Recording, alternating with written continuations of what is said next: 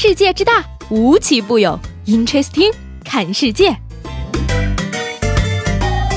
本节目由喜马拉雅青岛站独家出品。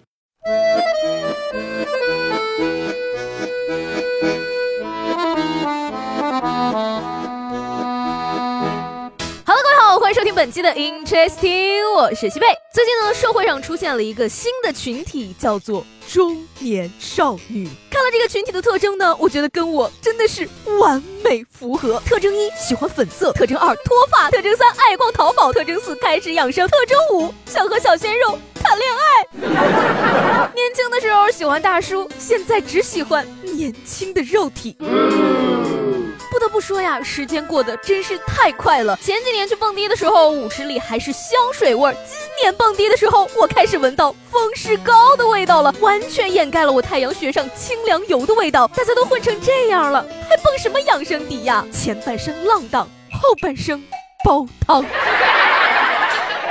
说青岛各大海滩呢，近日重新出现了一种过去曾经很多，后来数量大幅减少的生物——海知了。而某媒体呢引述专家的话说啊，这种海知了呢，市民可以放心吃。之后呢，就引起了大量市民组团到海边挖海知了吃。而这一现象呢，是很多人再次担心说，这种有益于海滩生态的小生物会不会再度变成濒危？我感觉呢，现在拼命挖海知了来吃的那帮人呢，正好就是当年把海知了挖灭绝的那波人呢。所以以后啊，再遇到这种事儿呢，你。就说里面有寄生虫，熟了也不容易死。人吃了寄生虫会游到大脑，总之吃了很可能死，不就完了吗？非得说好吃又营养，然后又指望着大伙儿的素质能留住它，只能说你们想多了。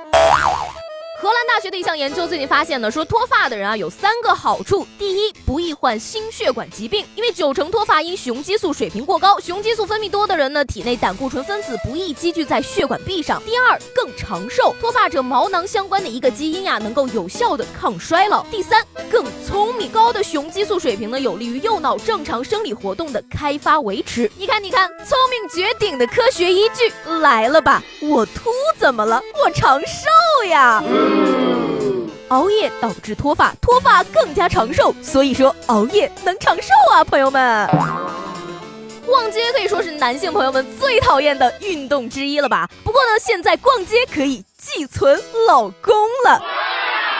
杭州的某商场内呀，最近出现了老公寄存屋，上面写着共享空间可以容纳四个成年人，设计呢非常的舒适，里面可以休息，可以上网，还有空气净化器、电视和饮料，而且呢还有防止意外的敲玻璃用的锤子，每分钟啊只要花五毛钱就能够享受这个老公寄存屋，四个人一块儿再来副麻将，老婆想逛多长时间都没问题。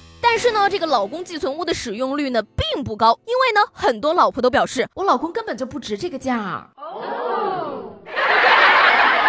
十二月三号呢，黑龙江大庆一对二十六岁的双胞胎兄弟迎娶了一对二十三岁的双胞胎姐妹，并一起举行了婚礼。而据双胞胎兄弟的妈妈介绍说啊，十年前两家人就认识，当时他就和亲家母决定了这两门婚事，可以说是十分幸福了呢。而且据说双胞胎都是有遗传性的，真是很期待他们两家再生下两对的双胞胎。不过有一点呀，我觉得他们的小宝宝小的时候呢，可能会疯掉吧。四川男子张某呢与女孩小倩打工的时候相恋，不久前呢小倩提出了分手，没想到十二月初呢张某赶到小倩的家乡，满街张贴印有小倩照片、姓名、地址和自己联系方式的寻人启事，并称小倩患有精神疾病，想借此逼女友现身。不堪受辱的小倩报警后呢，警方很快抓获了张某，并收缴了一百多份还未贴出去的寻人启事。而目前呢，警方已经对公然侮辱他人的男子张某给予行政处罚。这个故事告诉我们一个什么道理呢？广大的女同胞们啊，千万不要在垃圾堆里找男朋友。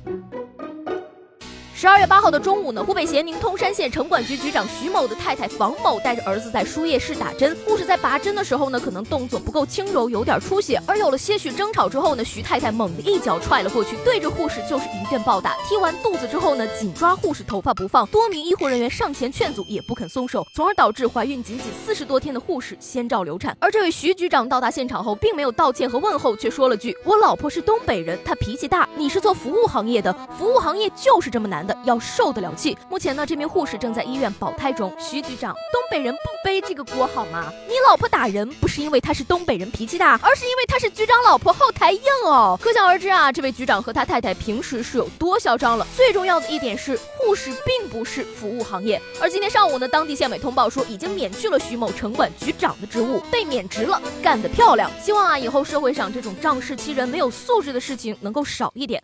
而今天呢，还有一件事情是值得你关注的，因为今天呢，江歌案将在日本开庭。昨天呢，江歌妈妈在东京召开记者见面会，她表示说，目前最大的诉求是判处陈世峰死刑，但本次的诉讼对象呢，并不包括刘鑫，后续诉讼是否会加入刘鑫，目前不方便回答。我们从来不是因为刘鑫关了那扇门而谴责这样的道义，因为每个人都会害怕，这是人之常情。但是他事发后威胁江妈妈拒绝出庭作证，他的父母对江歌母女的辱骂以及说谎的种种劣迹，激起了民愤，因为他触碰的不是江妈妈的丧女之痛，而是我们每个人心里对于道。道德和善良的一种认知，愿正义永远不会迟到。希望江歌案能够得到一个公平的结果。